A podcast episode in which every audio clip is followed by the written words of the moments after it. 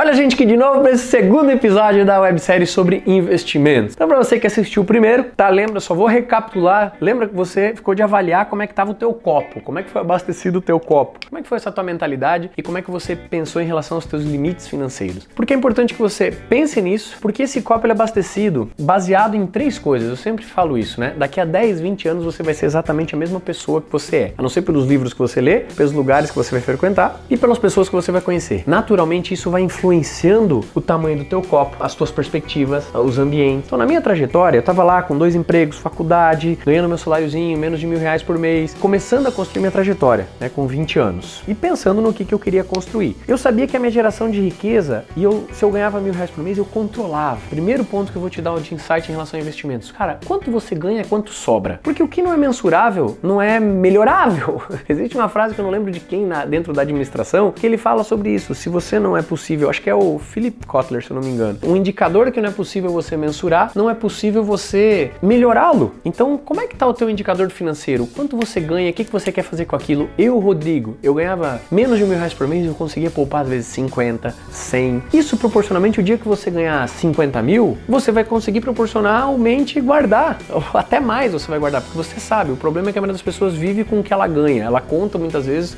ou gasta, principalmente o que ela não ganhou. Então, acho que é importante você fazer essa reflexão. Eu ia pensando financeiramente, falando, beleza, mensurando e sempre tive isso de guardar, de poupar, principalmente de ter clareza no que eu estava tendo, ou principalmente ter clareza para onde eu estava indo. E montar um plano de ação. Pô, se eu estou ganhando mil reais com salário, eu preciso crescer. E aí a minha primeira coisa, pô, eu preciso crescer, eu vou trabalhar com vendas, porque vendas é um negócio que me permite eu ganhar por produtividade. Então eu consigo um emprego como representante comercial, vou ganhar por produtividade. No começo, caiu mais ainda do que eu ganhava. Por quê? Porque eu não vendia nada. Então eu tive que começar a crescer. E aí foi crescendo, foi crescendo, foi crescendo, foi crescendo, fui promovido a gerente de vendas e tal. No espaço aí de quatro anos, sei lá, eu tinha chegado nos 3, 4 mil reais. Puta, já era incrível. Para um estudante que estava em paralelo, cheguei em 3, 4 mil reais de receita e poupando e guardando um pouquinho de dinheiro. Não tinha aquela mentalidade de, pô, o primeiro dinheiro que comprar comprar um carro, aí botar um som, aí botar não sei o quê. Porque eu já tinha lido alguns livros. Por exemplo, Pai Rico, Pai Pobre, Educação Financeira, que fosse pouco, mas eu tinha um pouquinho guardado. E esse pouquinho eu ia pensar, um dia eu vou aplicar, um dia eu vou aplicar, porque o negócio é fazer o dinheiro trabalhar por mim.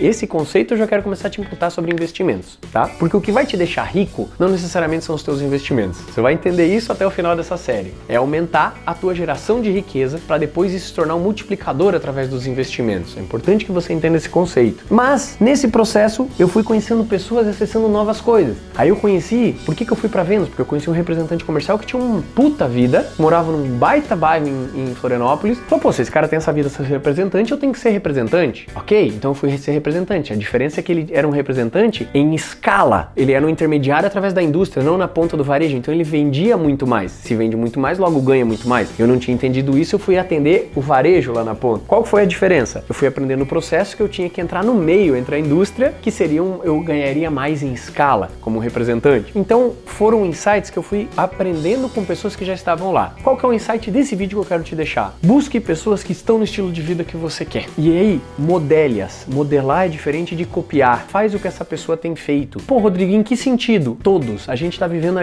a era de geração de conteúdo, cara. Você tá aqui assistindo um conteúdo, não necessariamente vai ser meu, ou de repente não fez sentido o meu conteúdo para você. Se fez sentido, excelente. Pô, você vai ser muito bem-vindo a gente continuar sempre junto. Mas é que você precisa modelar pessoas que tiveram o resultado que você tá querendo ter. Modelar em todos os sentidos, o comportamento, tenta ler os livros que essa pessoa tá lendo, frequentar os lugares que essa pessoa tá frequentando e procure fazer sim as mesmas coisas que essa pessoa tem feito. Vai ser questão de tempo para você ter os resultados que essa pessoa teve. Lembra que ela porque ela fez isso nos últimos 3 a 5 anos. Então esse é o insight desse vídeo e assim eu comecei a modelar comportamentos. Eu saí sim de uma receita lá de menos de mil reais para os 4, 5 mil reais. Próximo vídeo quero te compartilhar agora a minha trajetória deixando de ser um funcionário e passando a ser um empresário para geração de riqueza. A gente se vê no próximo capítulo. Valeu!